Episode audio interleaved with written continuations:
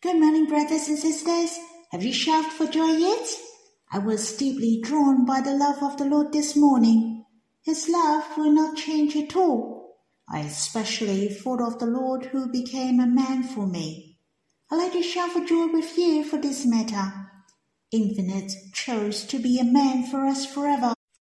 He has a name of man, Jesus, who will save us from our sins. Jesus has another name called Emmanuel, which means God is with men. Where does he dwell? He dwells in our hearts. It's so wonderful. Our beloved is radiant and ruddy, distinguished among ten thousand. He came from heaven to earth for love. Of course, he is God, yet he is willing to come as a man. The Lord in glory, who is not just being God alone, he is God as well as man. His love and affection has comforted our hearts most.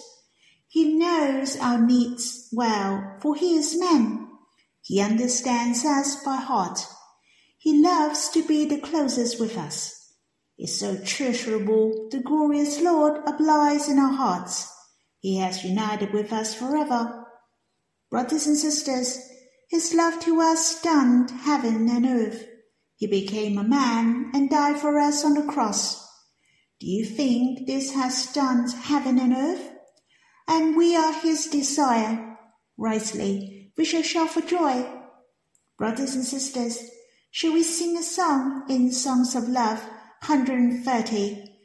Emmanuel, God is forever man. Let us respond and worship the Lord through this hymn. Lord, you did know you would suffer much on the earth.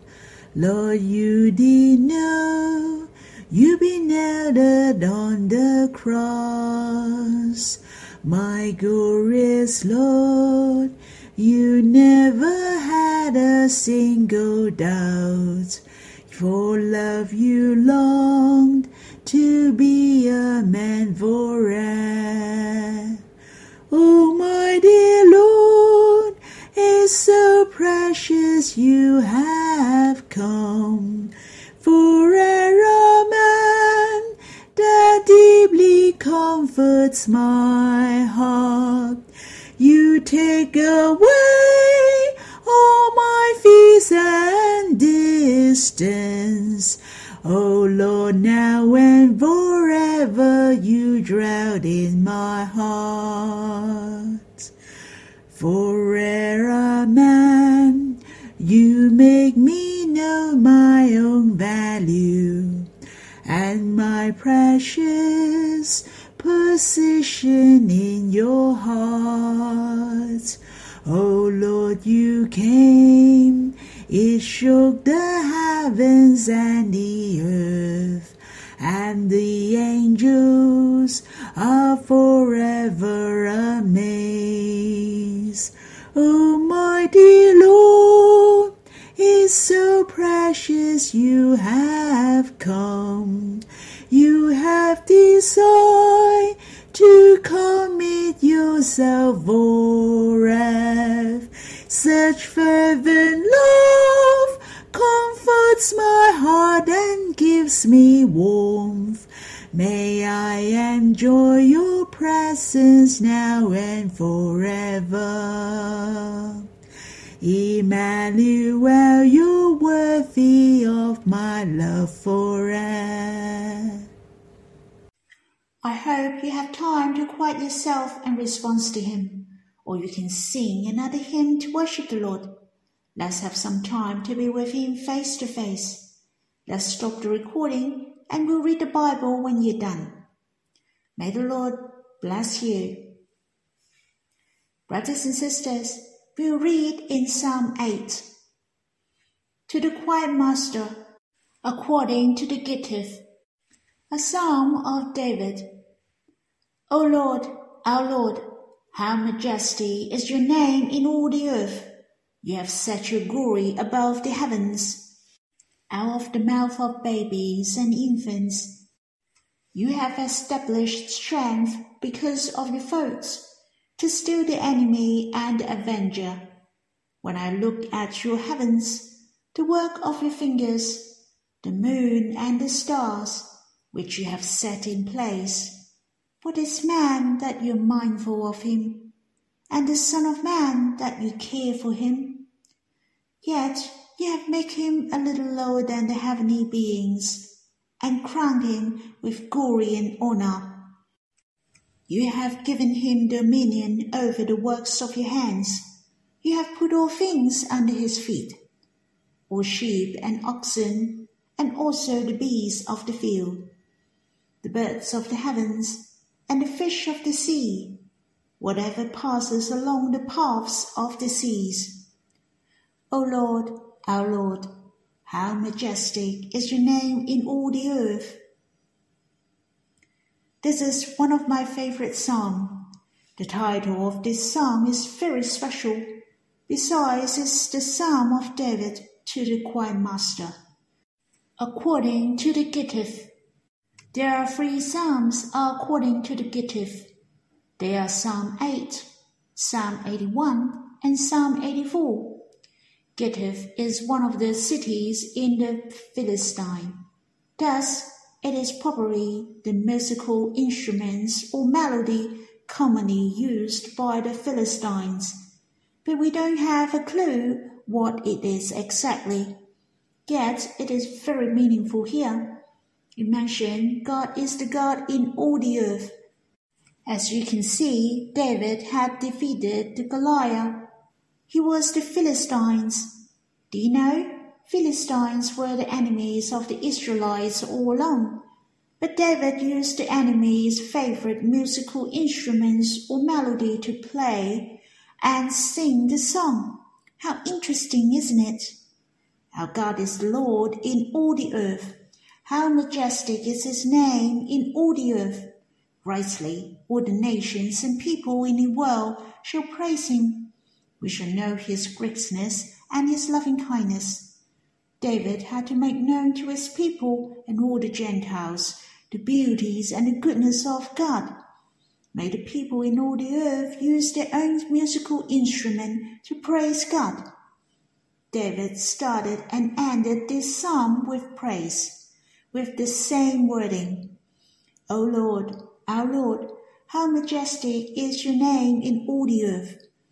Though there are only a few verses in this psalm, Verse 1 and verse 9 are somehow repeated. I felt David wrote this psalm followed by a call and response pattern. He didn't intend to present this way. David responds to God with his understanding towards God, as well as his various feelings and experience. Hence, verse 1 and verse 9 have repeated twice, though the wordings were the same yet it has difference in level and transformation. Just like at the beginning of my prayer, I said, I love you. When I finished my prayer, I still said to the Lord, Oh Lord, I love you. I believe when I said it the second time, my affection was deeper, or you have experienced before. The more you worship, the deeper is your love to Him. The more you will understand His heart. When I read this verse, firstly in Psalm 7 verse 1, David addressed the Lord as, O Lord my God. And here in Psalm 8 verse 1, he addressed, O Lord, my Lord, is it was our Lord. I knew more about David, for he knew God well. He knew well the personal love of God to him.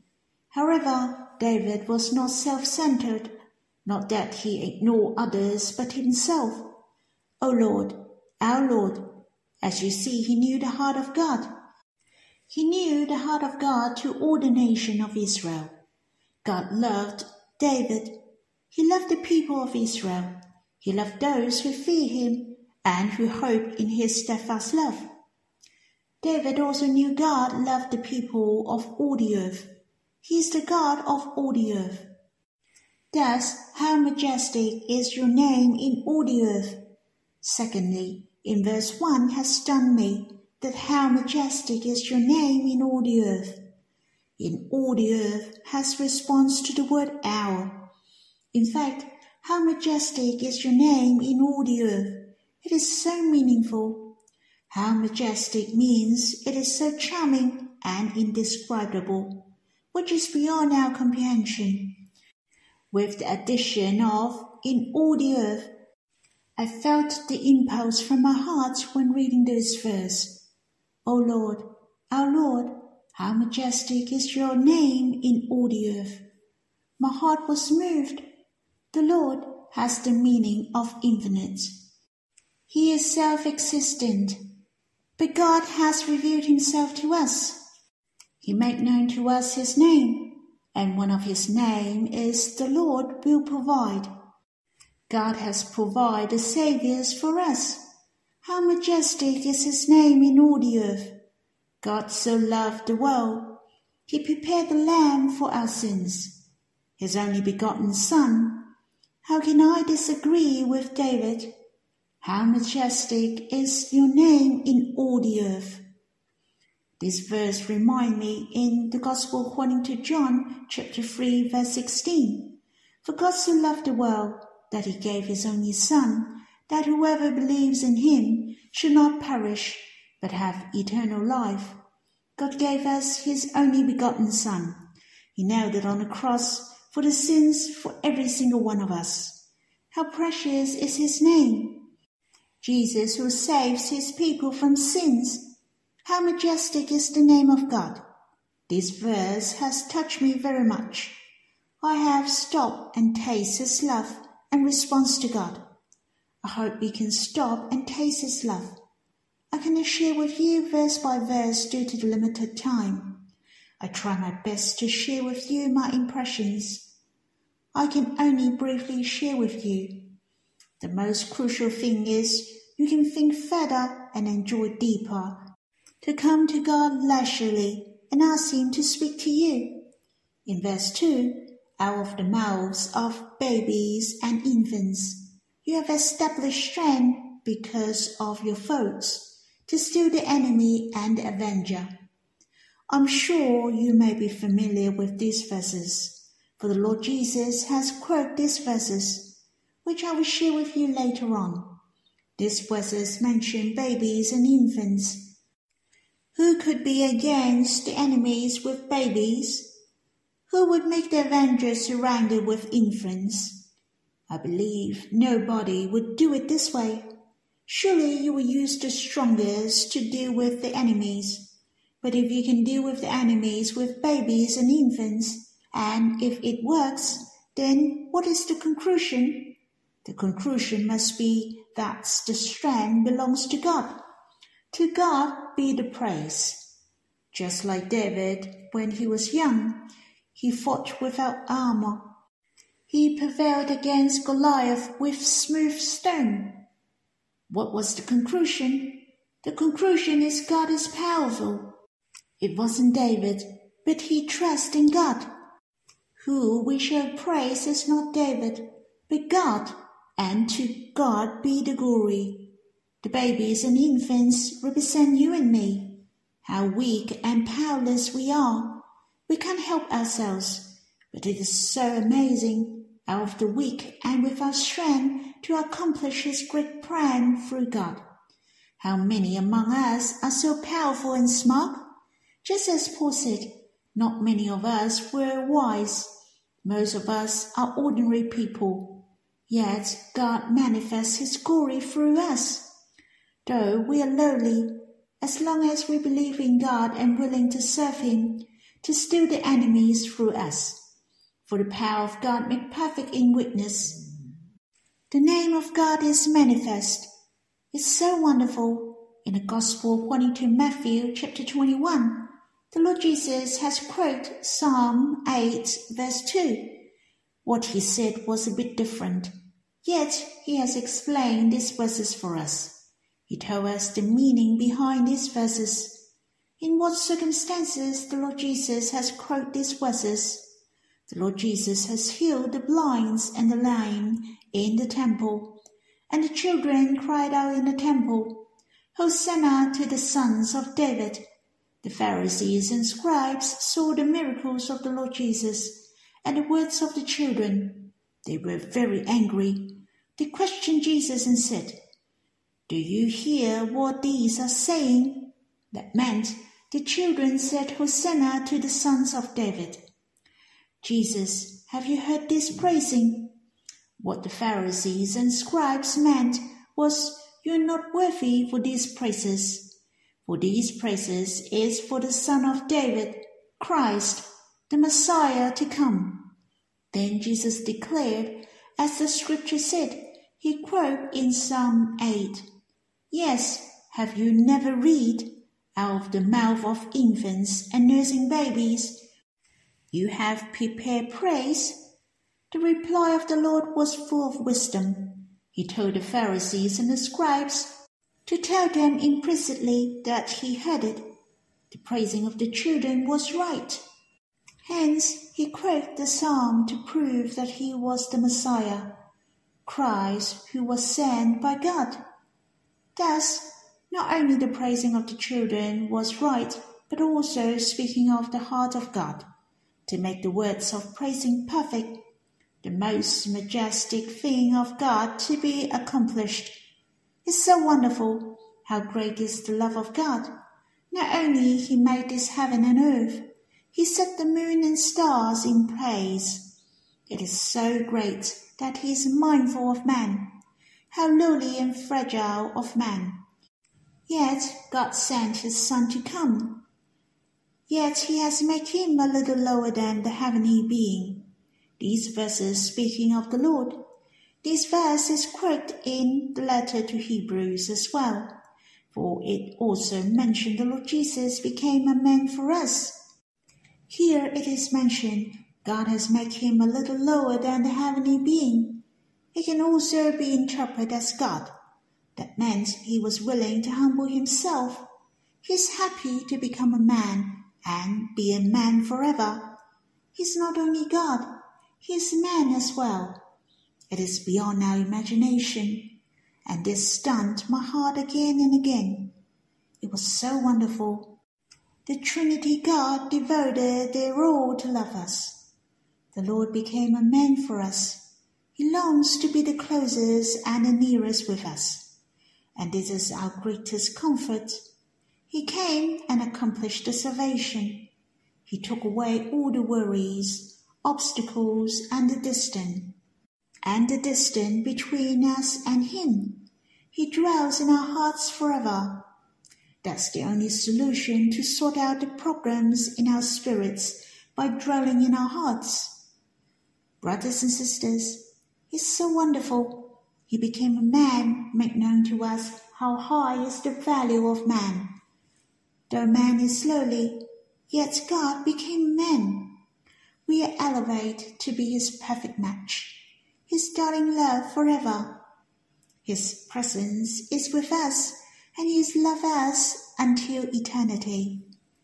The Lord loves to share with us all things. It is not only all sheep and oxen, and also the beasts of the field. Brothers and sisters, you see, our God, our Lord, is your name in all the earth so majestic, isn't it? When I read verse 4, David said, What is the man that you are mindful of, and the Son of Man that you care for? Sounds like there are two questions, but I felt David wasn't asking question at all. But he was amazed and admired. What is man? In fact, man is really lowly. You see the nature, how great is this universe. We are like the dust Yet man captivates the heart of God. You shall be amazed. It's really amazing. It's such a lovely psalm. I enjoy this song very much, but I can't share with you in detail. I hope you can stop and think further and taste deeper. That's all for my sharing. I hope you can draw near to the Lord personally and let Him speak to you. May the Lord bless you.